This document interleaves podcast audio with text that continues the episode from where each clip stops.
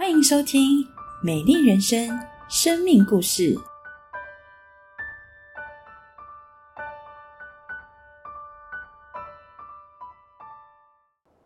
各位家人、朋友，喜乐平安。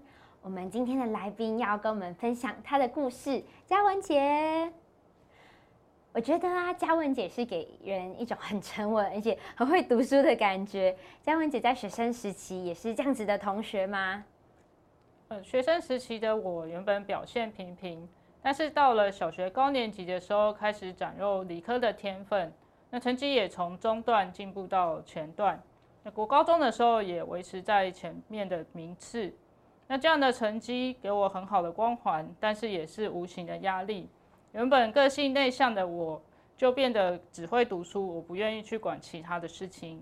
那在高中的时候，有一位对我很好的堂姐要结婚，那父亲希望我去参加他的婚礼，但是因为那时候大考快到了，于是我就拒绝父亲。那父亲跟我说了好几次都没有用。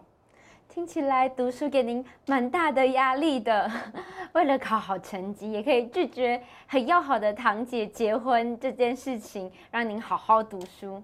那您那时有尝试过什么方式让你好好读书吗？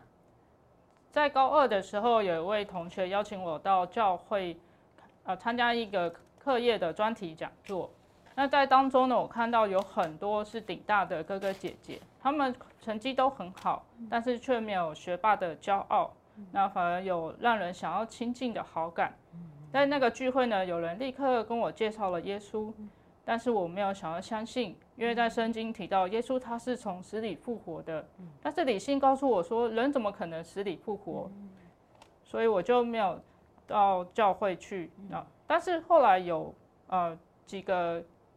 教会的高中生邀请我到教会一同来读书，我就突然发现教会的图书馆是一个可以让我有很好读书效率的地方。因此，在呃准备学测的时候，我就借用教会的呃图书馆来读书。我可以读一整天，可是呢，我没有去参加教会的聚会，也没有相信耶稣。那在同时，呃，因为课业压力非常大，我常常有负面的思想。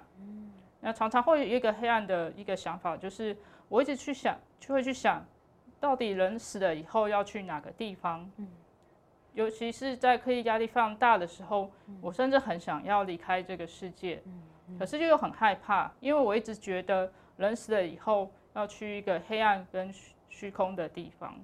我觉得这是很多学生朋友会面对到的问题耶。当害怕考不好的时候，就会很想要离开这个世界。但是死后也不知道会去哪里，那时候您一定非常的迷惘。那时候您是怎么去面对的呢？一直到我考上大学，我才想到说我可以去教会的聚会看看。那那时候的小组长呢，很认真带我上信仰的课程。当课程上完以后呢，我还没有很清楚知道我要来相信他。可是耶稣一直在我心门外叩门，预备我的心。终于有一天，我跟小组长。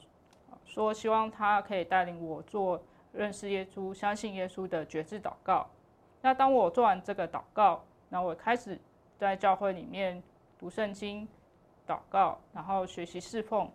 那以前在理性过不去的各样的想法，也都能够全然的接受并且相信。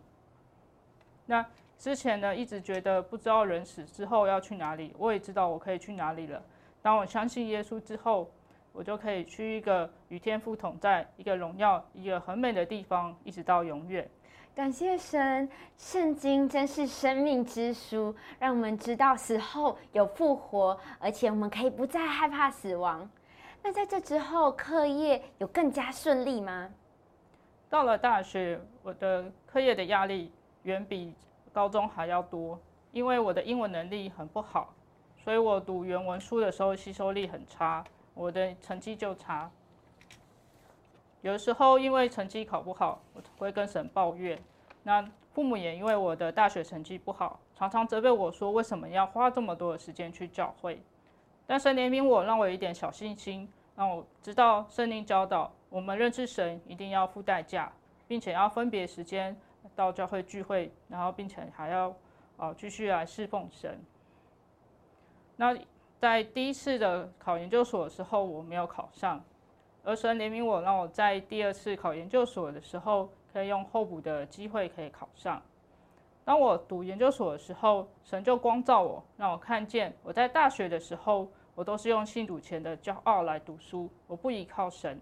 因此，我在研究所学习谦卑的来学习每个学学科，都是仰望神来学习。